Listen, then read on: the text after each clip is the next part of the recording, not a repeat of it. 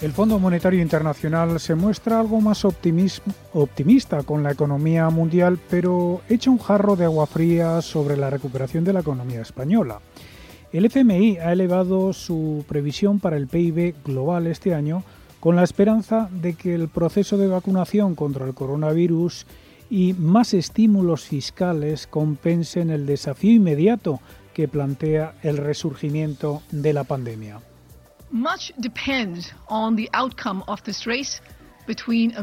Mucho ahora depende del resultado de esta carrera entre un virus mutante y las vacunas para poner fin a la pandemia y de la capacidad de las políticas para brindar un apoyo efectivo hasta que eso suceda. Esto asegura Gita Gopina, economista jefe del FMI. El Producto Interior Bruto Mundial aumentará un 5,5% este año, más del 5,2% eh, que preveía el fondo en octubre. El mayor motor será Estados Unidos frente a los recortes para la zona euro y Reino Unido.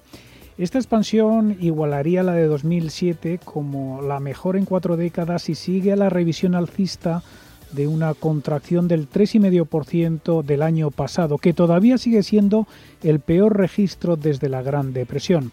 El FMI proyecta una expansión del 4,2% para la economía mundial en 2020. En el caso de España, el FMI recorta el crecimiento este año al 5,9%, pese a que la vacuna impulsa la recuperación global.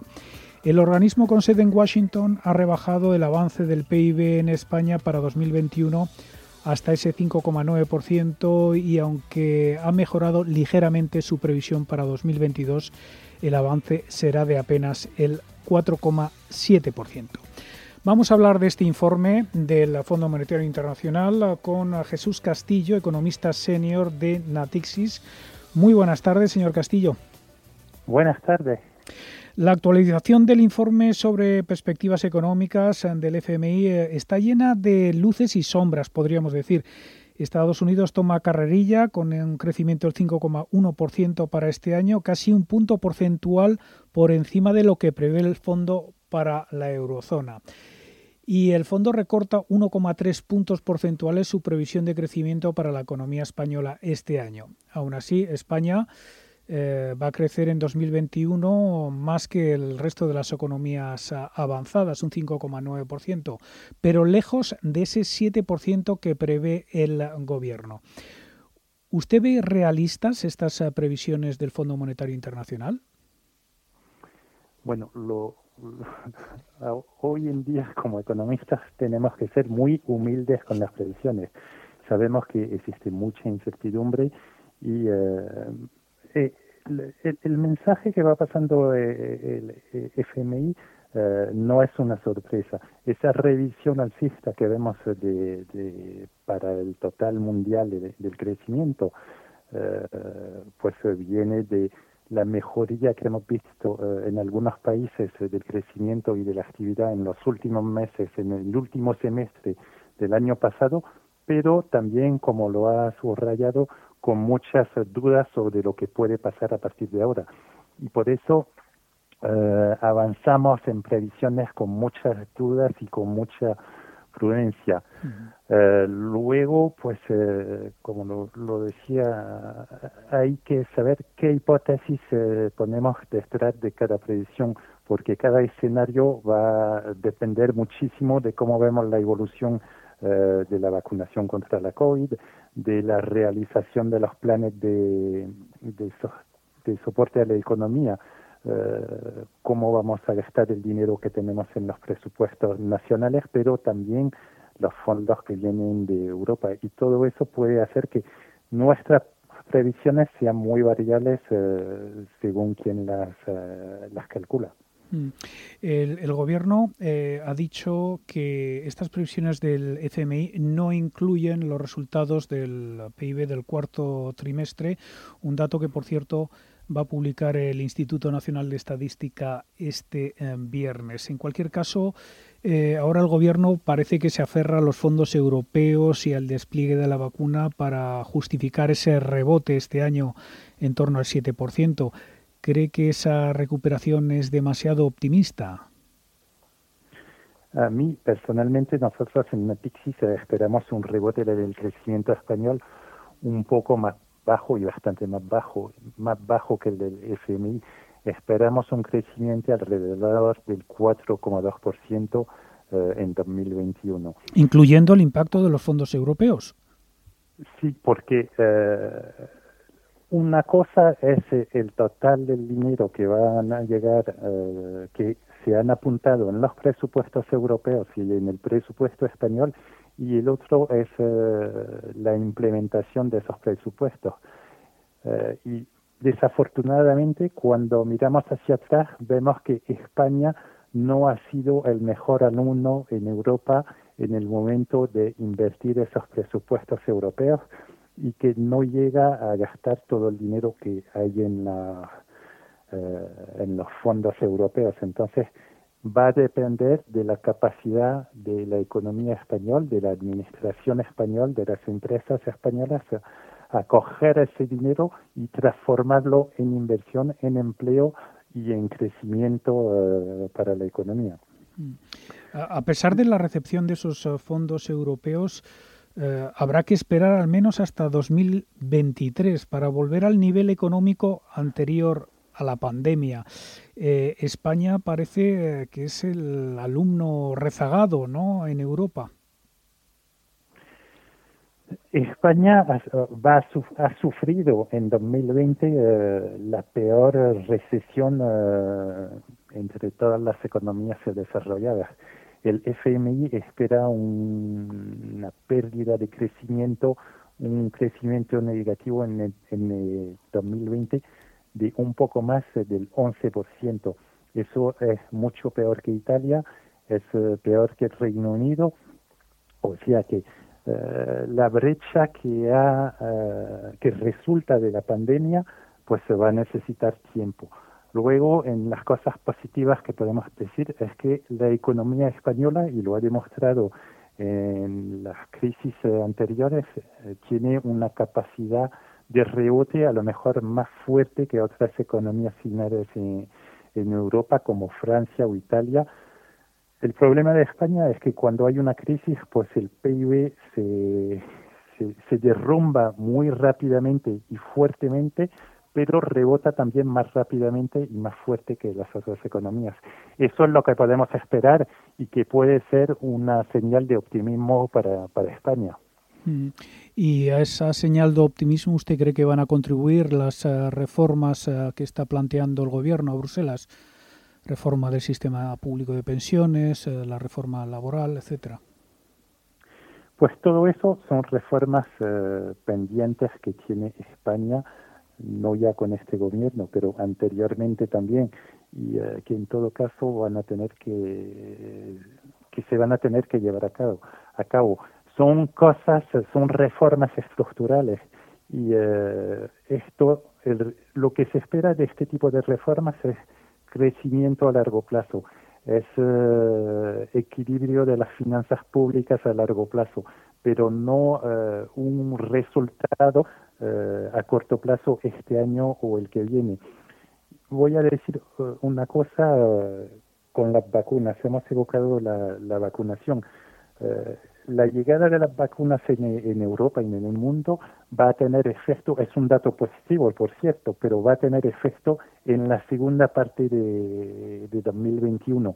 A corto plazo, pues eh, ya vemos las dificultades que tenemos en España, en Francia y en otros países para eh, acelerar la vacunación y todo eso son, pues, cosas que no tienen un impacto en el corto plazo, pero que pueden ser muy positivas a largo plazo. Y ya por último, eh, ¿cree que este año los bancos centrales, incluido el BCE, por supuesto, van a mantener eh, sus políticas monetarias expansivas a pesar del rebote que estamos previendo? Pues en las últimas, en la última reunión del Banco Central Europeo, Christine Lagarde lo ha dejado muy claro.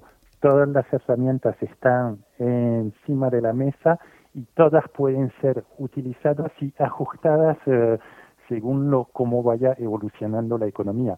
Lo que pensamos es que eh, verdaderamente el tono muy expansivo de la política monetaria va a seguir todo este año hemos aprendido de las anteriores crisis y sabemos que no hay que eh, cerrar el grifo de la liquidez demasiado rápidamente, entrar en políticas de austeridad demasiado pronto, porque eso puede cortar el crecimiento de manera anticipada y, y, entonces prolongar la crisis más que lo que es necesario.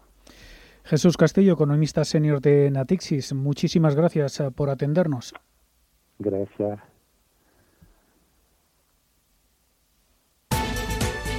Radio Intereconomía. Ponte en acción frente al coronavirus. Tiempo de repasar la actualidad de la COVID-19 con Mireya Calderón.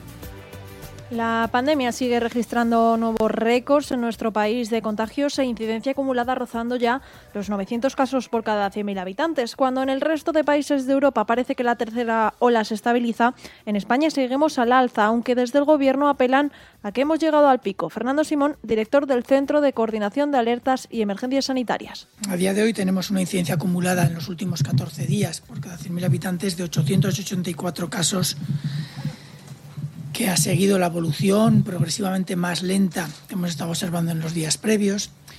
Y sí que parece, según los últimos datos que tenemos, que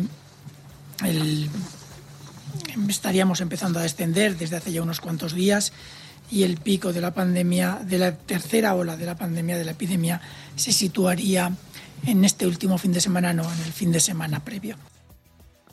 La presión hospitalaria es de casi un 24% y la ocupación en UCI de pacientes COVID supera ya el 40%. Los sanitarios empiezan a desesperarse y advierten de que va a tener unos efectos muy duros. Por eso hay que hacer un esfuerzo extra. Fernando Simón.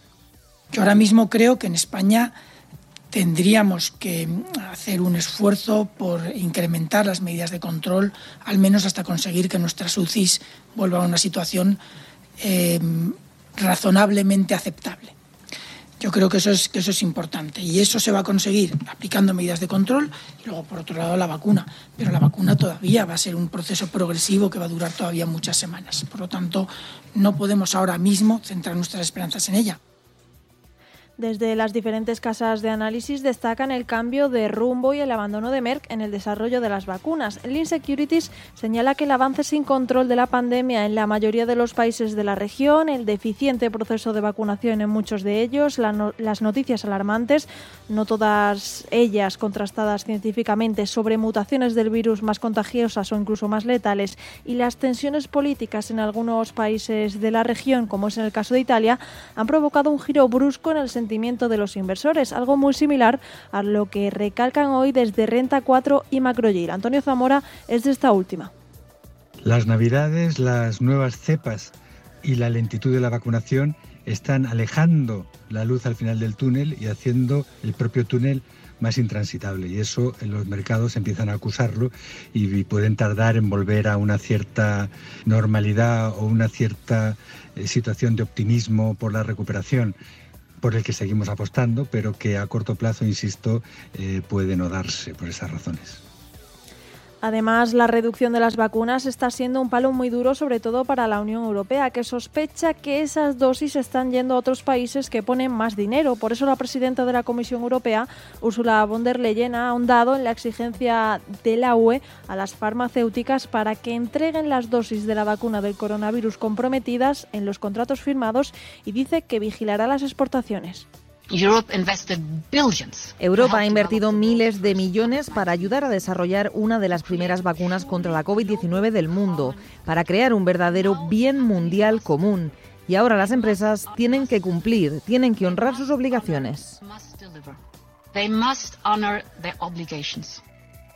Aquí ya el exministro de Sanidad, Salvador Illa, también ha hablado al respecto, aludiendo a esa unión de Europa y ese consenso tan necesario para que todos puedan acceder a las vacunas. Y, Europa ha firmado unos contratos que tienen que cumplir por parte de las compañías. En un proceso tan complejo pueden pasar imprevistos, puede pasar que haya, que haya por alguna razón retrasos en los procesos de producción debido a imprevistos, pueden pasar cuestiones de este tipo. En concordancia con la canciller de Alemania, Angela Merkel, que ha defendido hoy en el foro de Davos una distribución equitativa de las vacunas para que haya para todos. Y es que la UE está en alerta con esa exportación a terceros que aporten más dinero para llevarse las vacunas que ya están comprometidas. En este sentido, se ha hablado de emprender acciones legales contra las farmacéuticas, aunque desde la UE apuntan que las primeras dosis de AstraZeneca podrían llegar el 7 de febrero en vez del 15 como estaba previsto. Con respecto a su dos informes de dos periódicos alemanes han informado que la vacuna tenía una eficacia inferior al 10% en los mayores de 65 años y que el gobierno alemán se preparaba para que el regulador sanitario europeo solo la limpiara para los menores de esa edad, algo que rápidamente ha sido desmentido por AstraZeneca. Y por último, con respecto a Pfizer y la polémica, Alemania sugiere que la Unión Europea restrinja la exportación de su antídoto, algo que Reino Unido ha cuestionado a través del ministro británico encargado de la vacunación, Nadim Zahawi, que ha asegurado que el nacionalismo de vacunas es incorrecto. Y de vuelta a España, el Gobierno ha aprobado una batería de medidas que ha bautizado como sociales para paliar la grave crisis económica que azota a España. La mayoría de estas medidas son prórrogas y de las ya existentes. El Consejo de Ministros aprueba la prórroga de los ERTES. Se mantiene la rebaja de cotizaciones sociales para las empresas y las prestaciones por desempleo para los asalariados y las ayudas para los autónomos hasta finales de mayo. José Luis eh, Escriba, ministro de Inclusión, Seguridad Social y Migración. Estamos dando certidumbre, extendemos eh, los ERTES y la prestación de autónomos hasta el 31 de mayo, el último mes en el que estará vigente el estado de alarma actual, la continuidad, porque eh, en gran medida estamos basándonos en el esquema que ha estado vigente en los últimos cuatro meses y va a estar vigente en los cuatro meses siguientes. El eh, presidente de la Asociación de Autónomos ATA, Lorenzo Amor, advierte de que la prórroga de los ERTES y de las eh, prestaciones para los autónomos están muy bien, pero no va a servir por sí solo para salvar autónomos y reclama ayudas directas. Aplaudimos la prórroga de los entes. Creo que es importante que hayamos llegado a un acuerdo también en la prestación por cese de actividad, pero el Gobierno o pone en marcha ayudas directas o desgraciadamente el 2021 va a ser mucho peor de lo que teníamos previsto. El Gobierno también ha aprobado la prórroga de dos de las medidas relativas a la vivienda que puso en marcha el pasado marzo hasta el final del estado de alarma, el próximo 9 de mayo, prórroga automática de los contratos de arrendamiento que terminen durante la pandemia y los créditos al 0% para familias vulnerables que no puedan hacer frente al pago del alquiler. De igual forma, se extenderá la posibilidad de solicitar un aplazamiento de la cuota si el casero es una empresa o un gran propietario. También el Consejo de Ministros ha formalizado eh, mediante la aprobación de un decreto ley la subida de las pensiones del 0,9% para 2001, ya prevista en la ley de eh, presupuestos que ha tenido un coste de 1.450 millones de euros. José Luis eh, Escriba ha dicho en la rueda de prensa posterior al Consejo de Ministros que a partir del próximo año la revalorización de las pensiones quedará impresa en ley, pero que todavía se está ultimando con los agentes eh, sociales la fórmula. Este va a ser el último año en que las pensiones se revalorizan de forma, digamos, ad hoc, eh, con un real decreto, con una decisión discrecional del Gobierno, que de alguna forma lo que está es eh, corrigiendo una supuesta reforma de pensiones del año 2013 que de facto suponía podía suponer una pérdida de poder adquisitivo importante. La fórmula concreta que dé certidumbre a esta revalorización estamos ya ultimándola con los agentes sociales. Prácticamente estamos eh, acordando la modalidad concreta que podremos llevar muy próximamente al Parlamento para que eh, decir, se consagre de tal forma que el año que viene ya no tengamos que estar explicando esto de estas fórmulas, sino que sea algo absolutamente predecible y eh, anticipable. Pues en pleno debate sobre la reforma de las pensiones, el gasto mensual ha superado por primera vez en la historia los 10.000 millones de euros en un solo mes. En enero el desembolso ha ascendido a 10.087 millones, un 3,2% más que en el mismo mes del año anterior, según los, datos que ha hecho públicos hoy el Ministerio de Seguridad Social. La sostenibilidad del sistema de pensiones es una de las exigencias de Bruselas para que España reciba los fondos europeos. En este sentido, se ha pronunciado en el Foro Económico Mundial de Davos la presidenta de Banco Santander, Ana Botín. El reto para Europa ahora es la eficacia con la que usamos esos fondos y la gobernanza. Y por supuesto hay una condicionalidad que significa reformas que se tienen que acelerar en transformación digital y transición energética.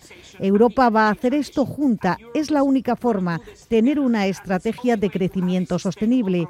Así que las grandes crisis también generan grandes oportunidades but also a great new opportunity. En Radio Intereconomía, cierre de mercados.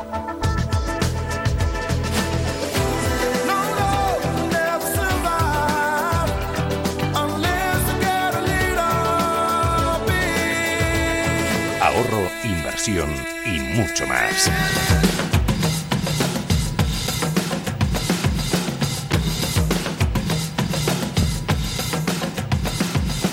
Con Fernando La Tienda. 91 533 18 51 o 609 22 47 16 para las notas de voz y WhatsApp. En el futuro inmediato habrá bastante confusión en los mercados y ellos creen que es mejor que esa confusión empiece con nosotros. De lunes a jueves, consultorio de bolsa y fondos de inversión en cierre de mercados. Con Fernando La Tienda, Radio Intereconomía. Bontobel Asset Management. Calidad suiza con el objetivo de obtener rendimientos superiores a largo plazo. En Bontobel Asset Management siempre estamos a la vanguardia de las inversiones activas en bonos y acciones. Para más información, entre en nuestra página web bontobel.com barra am. Bontobel Asset Management, su especialista global en fondos de inversión. ¿Crees que coger la raqueta como yo hará que juegues como yo. No hagas lo mismo que yo. Yo nunca hice lo mismo que otros. Tú eres único. Protege lo que te hace diferente.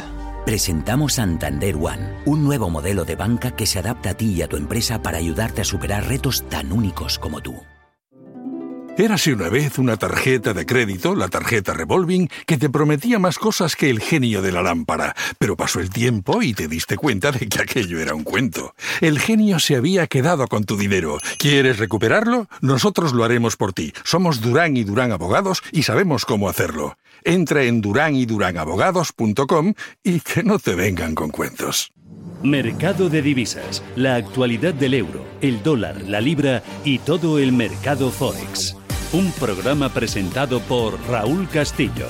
Elige tu propio camino en el mundo de la inversión. Mercado de divisas, los miércoles de 2 a 3 de la tarde en Radio Intereconomía.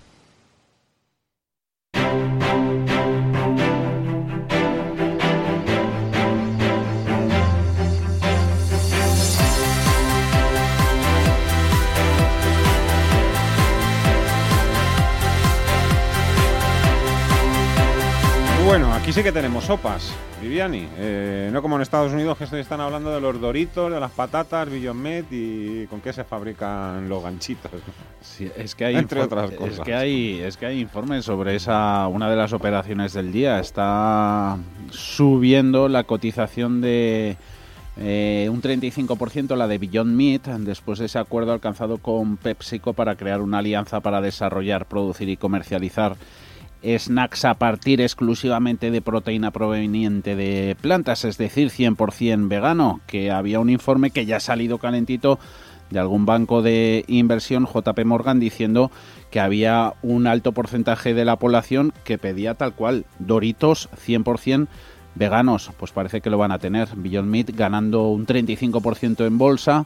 Está la acción de PepsiCo un 0,8% de subidas. Se ve bien la recepción que está haciendo el mercado de resultados empresariales. Johnson Johnson, de lo mejor, gana un 2,7%. 3M, que también se ha confesado ante el mercado, gana el gigante químico un 2,8%. Facebook, Microsoft conoceremos sus números en las próximas horas, están con subidas que superan el punto y medio, igual que Apple ha bajado un poquito. Lo tenemos ahora solo, no, con pérdidas, eso, del 0,52% en los 142,18. Da cuenta el mercado estadounidense de ese dato de confianza del Conference Board, que ha venido por encima de las previsiones, 89 puntos frente a los 88,6 esperados. Y aquí en España, a golpe de OPA, Naturgy gana un 15%, 22,27 por debajo del precio ofrecido los 23 euros por el grupo australiano. Farmamar, con los buenos resultados que da el Apelidín, gana un 20% en los 105 con 10. Recuperación cíclica, bancos incluidos, que está cayendo pues un poquito de renovables. Solaria, Siemens Gamesa.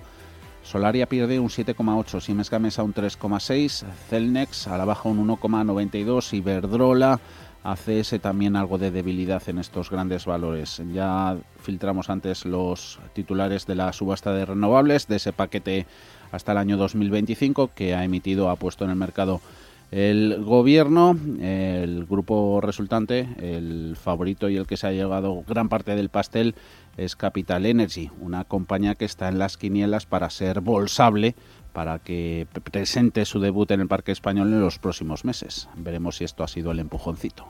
Y ahora la tertulia.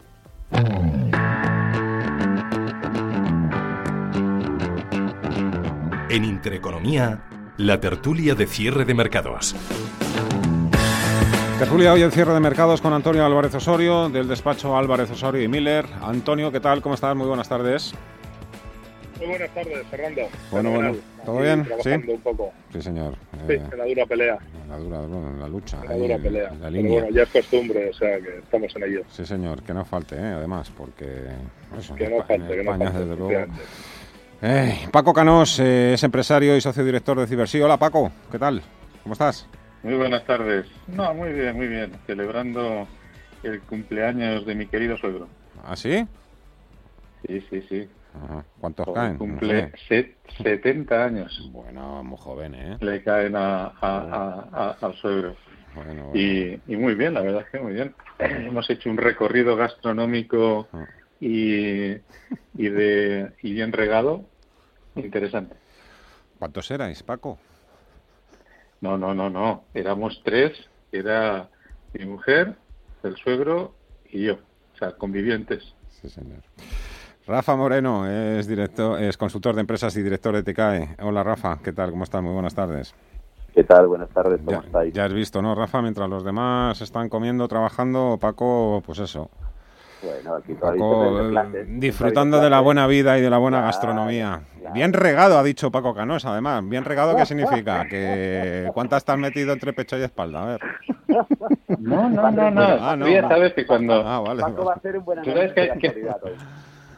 No, no, hay una gran diferencia entre cantidad y calidad. Ah, bueno, claro. Y, y en este caso eh, hemos enfocado más en la calidad. Uh -huh. Sí, señor. Hay que reconocer que en España hay unos caldos maravillosos. Uh -huh. Bueno, a lo mejor tú, a lo mejor te, así la, la, la vista o la mente te, te traiciona. Tú, tú, sabes que hoy hablamos del Fondo Monetario Internacional FMI, también de IFM, que es un fondo australiano que ha lanzado una OPA por gas natural. Son cosas diferentes. Lo digo por si alguien hoy está un poco que... A ver, pero ¿es el FMI o IFM quien habla? Eh, Fondo Monetario Internacional... Mmm, vamos a empezar por ahí, aunque no deja de ser una previsión y ya sabemos un poco la trayectoria del Fondo Monetario Internacional en esto de hacer previsiones y tener que cambiarlas a posteriori, eh, sí o sí. Antonio, no sé, ¿qué te parece? ¿Ha revisado a la baja el tema España? Creo que le da un 5,9 para 2021. Sí, sigue diciendo que vamos a ser los que mejor vamos a salir, por lo menos con un crecimiento mayor de, de los países de la zona euro. Hombre, pues es una cuestión lógica. Es decir, es una cuestión lógica que lógicamente haya reducido ese porcentaje que tenemos de crecimiento para el año 2021, puesto que dada la que está cayendo, no deja de ser lógica esa reducción. Y también es lógico que diga que somos los que mejor y los que más eh, vamos a crecer, porque lógicamente quien, quien más tiene, o quien más abajo tiene la V, pues lógicamente más capacidad tiene después y más recorrido tiene para crecer eh, eh, en el año 2021, con lo cual si efectivamente hemos perdido entre el 12 y el 13% del PIB en un año en esa caída brutal que hemos tenido en el año 2020, que, que esa no tiene ningún precedente en nuestra historia. Es decir, pues no me parece una buena noticia, por mucho que el augurio sea que somos los que más vamos a crecer, que en el año 2021, en el, ejercicio 2021, vayamos a recuperar como mucho la mitad de lo que hemos perdido en el 2020. Eso quiere decir que vamos a tardar dos, tres años en situarnos en el momento de crecimiento económico pre-COVID, con lo cual no deja de ser una noticia, no digo que alarmante, pero en todo caso genera una cierta inquietud, ¿no? Como no, no, como no, como no puede ser de otra manera, pues sigo el argumental de, Antonio. Hay que diferenciar muy mucho entre la palabra crecer y la palabra recuperar. Por supuesto que tenemos que crecer este año. La única forma de no crecer sería un confinamiento total y absoluto desde ahora hasta el verano, lo cual pues no parece, ¿verdad? Por lo tanto, obviamente hay que crecer, puesto que venimos del absoluto infierno. Entonces, obviamente hay que crecer. ¿Este crecer hay que tomarlo de forma positiva? No, en la medida en la cual estamos creciendo muy poco. Crecer un 5% es crecer francamente poco. Yo era de los que pensaban que podría haber una recuperación más rápida en cuanto a, ese crecimiento, pero estamos viendo que la cosa se complica y la cosa se alarga y los miedos permanecen y las confianzas de consumidores e inversores están, por lo tanto todo lo que tira de la economía está frenado. Menos la bolsa, Rafa. Menos la bolsa, ah, eso podríamos hablar de ello, porque estoy empezando a asustarme de ciertos valores que están subiendo en picado, como lea hoy alguno que otro, pues y empieza a sonar a cosas muy raras. ¿eh? Yo algún día podemos hablar de lo que está pasando ahí, porque empieza a dar mal asunto. Algún día y hoy mismo, hoy, hoy va a dar. Es que, empieza, empieza a dar, empieza, empieza a oler muy, muy, muy a burbuja. O sea, sí, pero bueno, no, no quiero distraerme un momento de lo que hablábamos del FMI. Por lo tanto, indudablemente vamos a crecer, indudablemente vamos a crecer más que los demás, porque hemos caído más que nadie. Así que que no os engañen con el lenguaje, por favor. Y como muy bien decía Antonio, la recuperación es mínima. No va a llevar mucho tiempo recuperar, no se va a perder mucha gente, se va a quedar muchísima gente en el camino. Muchísima gente, ¿no? Como decía un presidente del gobierno que, como decía la presidenta de la Comunidad de Madrid, ni siente ni padece. Mm. Y por lo tanto, pues el crecimiento es absolutamente ridículo en comparación a la pérdida. La recuperación va a tardar mucho tiempo. Esa es la economía real. De los mercados podemos hablar más tarde. Mm. Por cierto, que está como desaparecido en combate, ¿no? El, nuestro Premier. Eh, ayer, ayer habló en el foro de Davos. Hoy creo que habla a las cinco y media, ¿no? Por todo el tema de, de ella. Por cierto, luego, luego si queréis le mandáis un mensaje de despedida antes de terminar también. Ahí ya digo. Eh, pero está, no sé, antes estábamos acostumbrados, en la primera y la segunda ola, que estaba todos los días, ¿no? Venga, fuerza, voluntad, ánimo, saldremos más fuertes, reforzados de la crisis. Y es que ya, no sé, yo creo que, no sé, ahora es silencio absoluto. Lo cual no está mal. Ya, ya es, ya es Simón el que nos dice que la próxima semana vamos a alcanzar el pico. No sé. Paco. No, a ver, eh, por acabar con el tema de antes, ¿no? De, lo que es la diferencia entre crecer y recuperarse, voy a poner un ejemplo gráfico. Si partimos de base 100 y bajamos un 13%, igual es al final lo que se acaba, ya veremos qué va a ser los números, pero imaginemos que el impacto ha sido de un 13%, estamos bajando a 87. Si creciéramos a un 5%, tardaríamos tres años en volver a estar como estábamos. Y al cabo del tercer año, nuestro nivel sería 100,7, es decir, más o menos el 100 que sería antes de, digamos, el finales del año 19, impacto en el 20 y recuperación a partir de ahora al 5%, tres añitos, para simplemente estar como estábamos. Por eso mm, yo creo que deberíamos dejarnos de, especialmente en la clase política, de demagogias y, pensar que la gente, o eso es un deseo al menos, es lo suficientemente adulta como para que sea capaz de escuchar mm, las realidades, o por lo menos, mm, si no toda la verdad, porque a lo mejor nadie la sabe al completo, los datos que sí eh, se saben y las cosas que implican, ¿no? Y dejarnos de, de de encima vender que si vamos a crecer al 5%, lo que se destaca es que somos el país que más vamos a crecer. Digo, pues por Dios, también somos el país que más, que más hemos decrecido. Y que a ese nivel Alemania mm, en un año va a recuperar lo que ha perdido incluso menos, y, tú te, a ti te va a costar tres años. Y si encima resulta que tú tardas en recuperarte a lo que estabas más que el resto, no solo tú sufres más, sino que estás dejando que en esa diferencial de tiempo el otro todavía crezca más, con lo cual los diferenciales y la asimetría mm. entre unos países y otros, solo por eso no puede ser de otra manera, va a crecer esa asimetría. ¿Eso por qué no lo piensan? Eh, los políticos, por supuesto, no van a hacer autocrítica y, bueno, han señalado siempre como principales culpables del descontrol de la pandemia a los propios ciudadanos.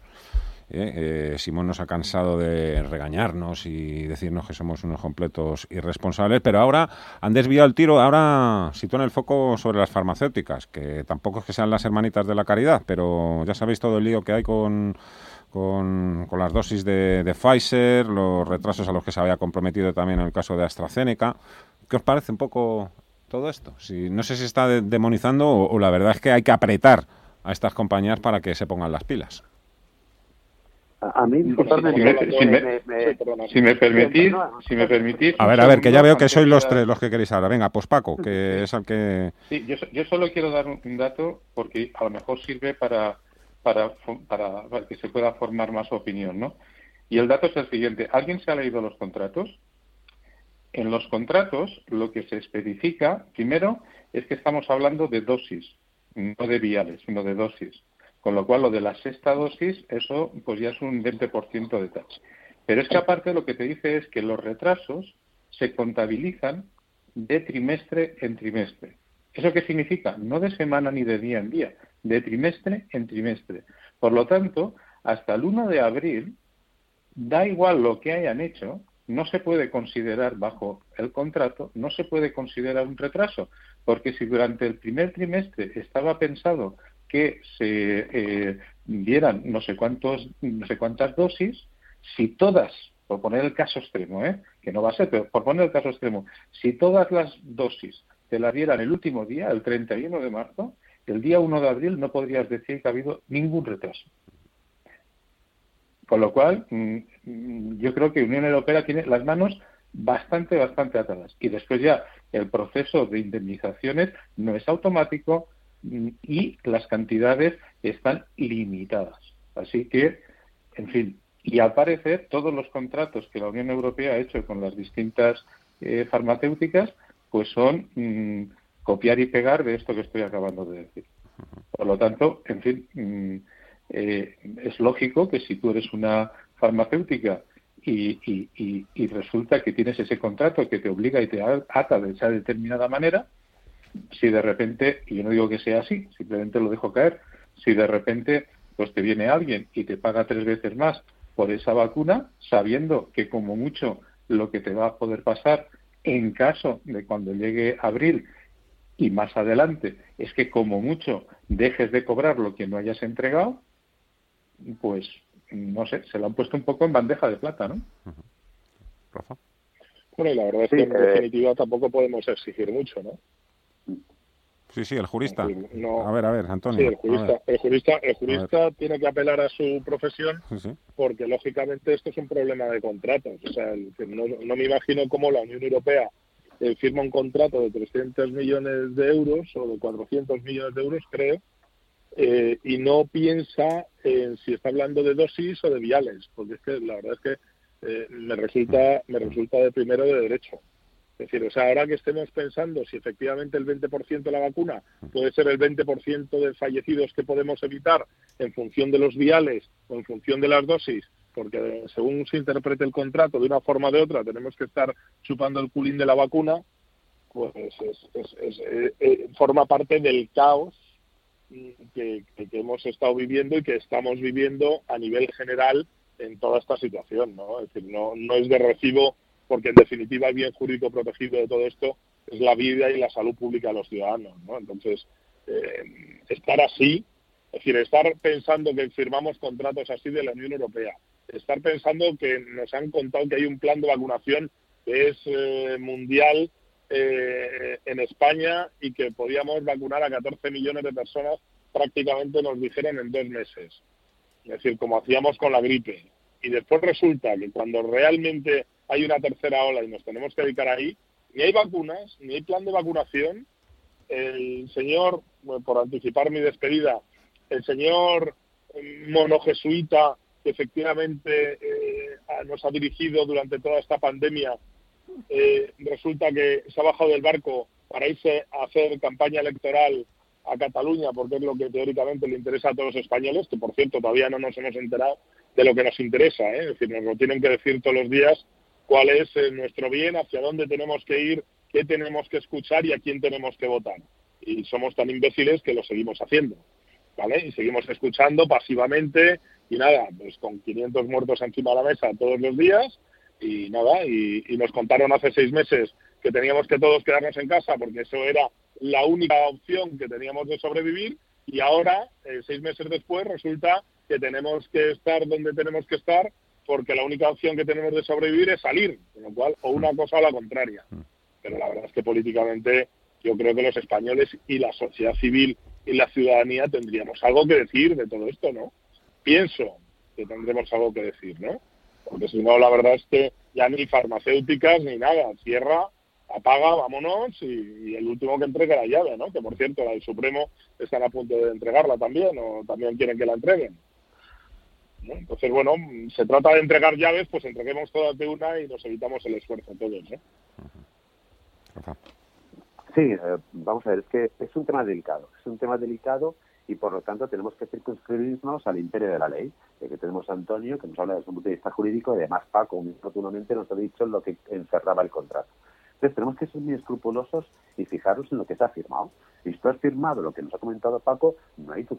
Yo voy a aprovechar durante estos meses a vender al mejor postor para intentar llegar al 1 de abril habiendo cumplido con mis obligaciones contractuales con Europa. Pero mientras voy estudiando la producción para intentar pues incrementar el margen total de beneficio de las ventas totales de la vacuna. Por lo tanto, es lógico desde un punto de vista empresarial y ateniéndonos al imperio de la ley y a lo firmado, lo que están haciendo este tipo de farmacéuticas. Otra cosa, y ahí nos falta ya, desde mi punto de vista, información, es hacer un juicio ético o moral de este comportamiento. Ahí nos falta mucha información, porque si la Unión Europea habla con estas empresas en el mes de febrero, en el mes de marzo y estipula una serie de comportamientos con ellos, o les da una serie de facilidades para hacer el proceso, o incluso apoyan financieramente todo ello, pues igual deberían estar. Pero todo esto no podemos hablar de chistes de manos o de... Tenemos que hablar de lo que está en un contrato. Por lo tanto, estaríamos haciendo pues un análisis bastante superficial. Y luego en la línea que decía Antonio ahora mismo. Vamos a ver, esto me recuerda un poco a aquellos que estamos ahora culpando porque se han puesto las vacunas que sobraban u otros. Que ahí cada caso es un mundo, ¿eh? Cada caso es un mundo. Habrá desvergonzados y habrá gente que lo ha hecho con buena voluntad. Cada caso es un mundo. Aquí es lo mismo. Aquí no podemos empezar a hablar mal de las farmacéuticas porque el problema esencialmente es el mismo, la falta de gobierno eh, responsable que para esto marca una serie de protocolos. Yo firmo con usted Pfizer y AstraZeneca con una serie de cuestiones serias. Yo le marco a usted un protocolo de qué hacer con las vacunas cuando no haya más gente que vacunar y se puedan perder. Que usted gobierne Ahora no me echen usted las culpas a las farmacéuticas y las demonice, y ahora no me eche usted las culpas a aquellos que han aprovechado vacunas que se iban a tirar y los demonice, porque usted lo que tiene que hacer es intentar evitar eso. Anda que no has hablado de esto, ¿eh? de todo este tipo de cosas antes, como las jeringuillas que faltaban, son cosas tan absurdas.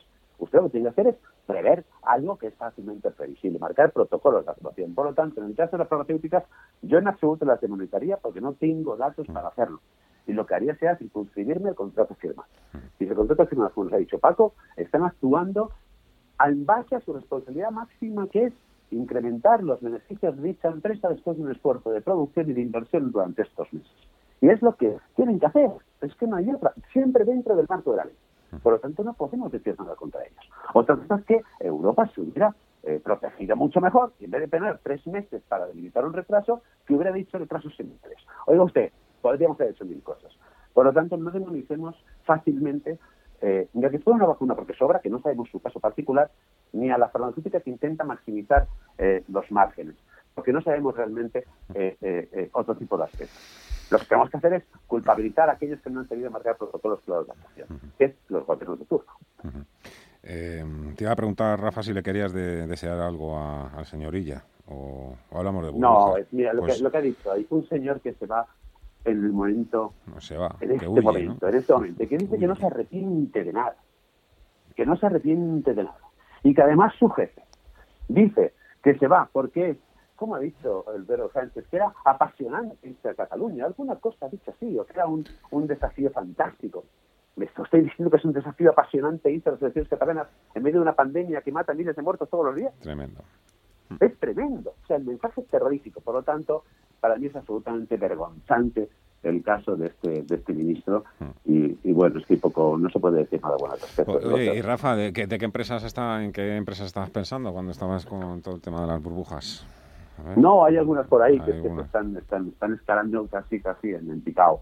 Y entonces empieza a haber un tufo, un tufo raro, un tufo raro, ¿eh? Pero, pero habría que analizar con mucho, porque hay que haber un tufo raro de, de, burbuja real, ¿eh? de burbuja real en, en, diversos sectores. Fíjate, el tema de burbujas es que las burbujas eh, aparecen cuando nadie las espera, ¿eh? O sea, claro, claro, pero una cosa es que serían burbujas teledirigidas o telegrafiadas, ¿no? Tipos cero, ¿eh? Tipos cero, es que claro, ahí está un poco también Es una situación interesante, interesante cuanto menos.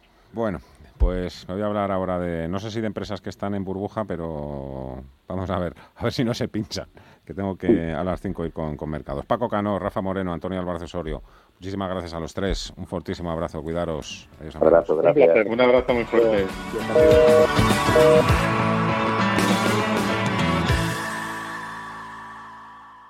¿Sabía que sus elecciones de inversión pueden mejorar tanto el medio ambiente como nuestra sociedad a la vez de darle oportunidades atractivas de rentabilidad?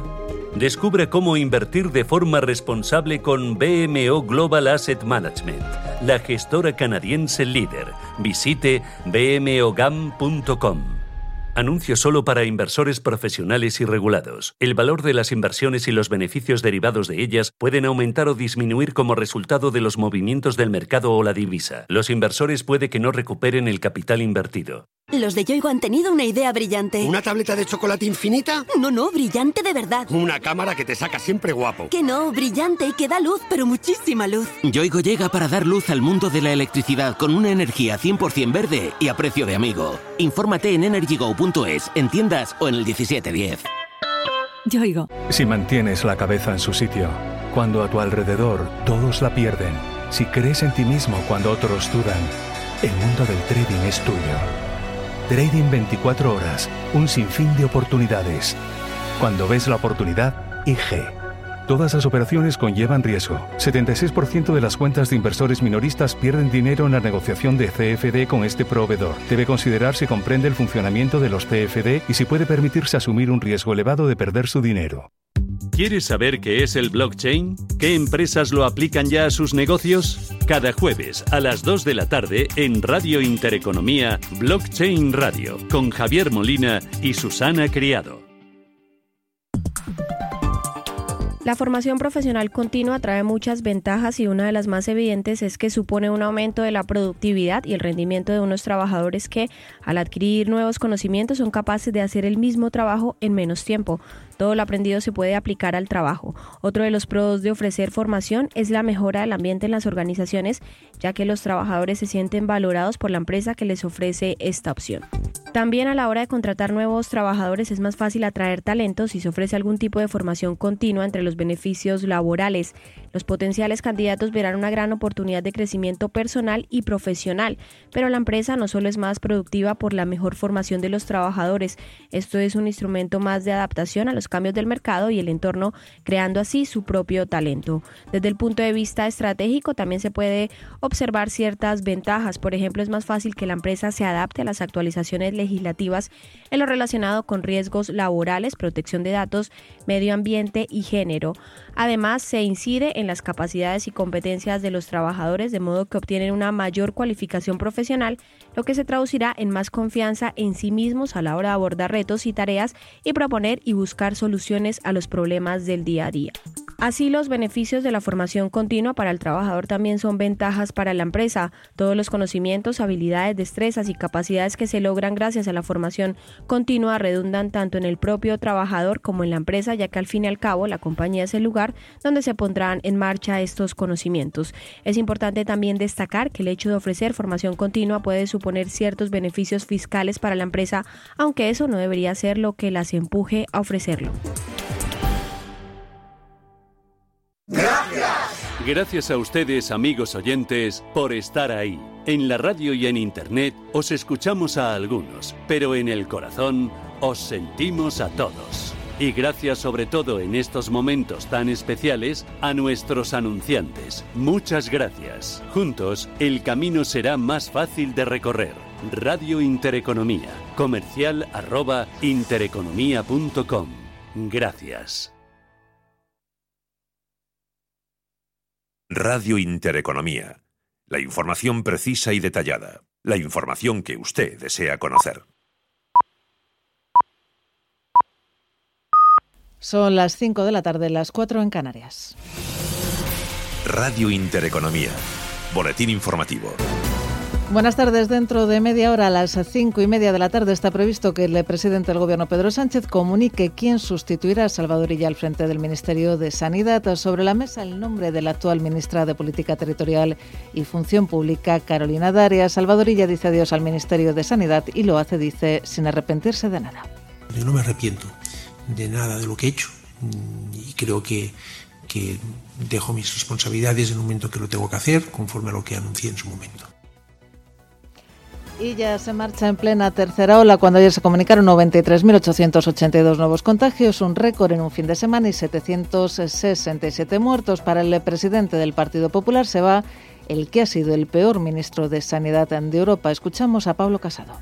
No entendemos las decisiones que se han tomado en el Consejo de Ministros, proponiendo al peor ministro de Sanidad de Europa como candidato a la presidencia de la Generalitat.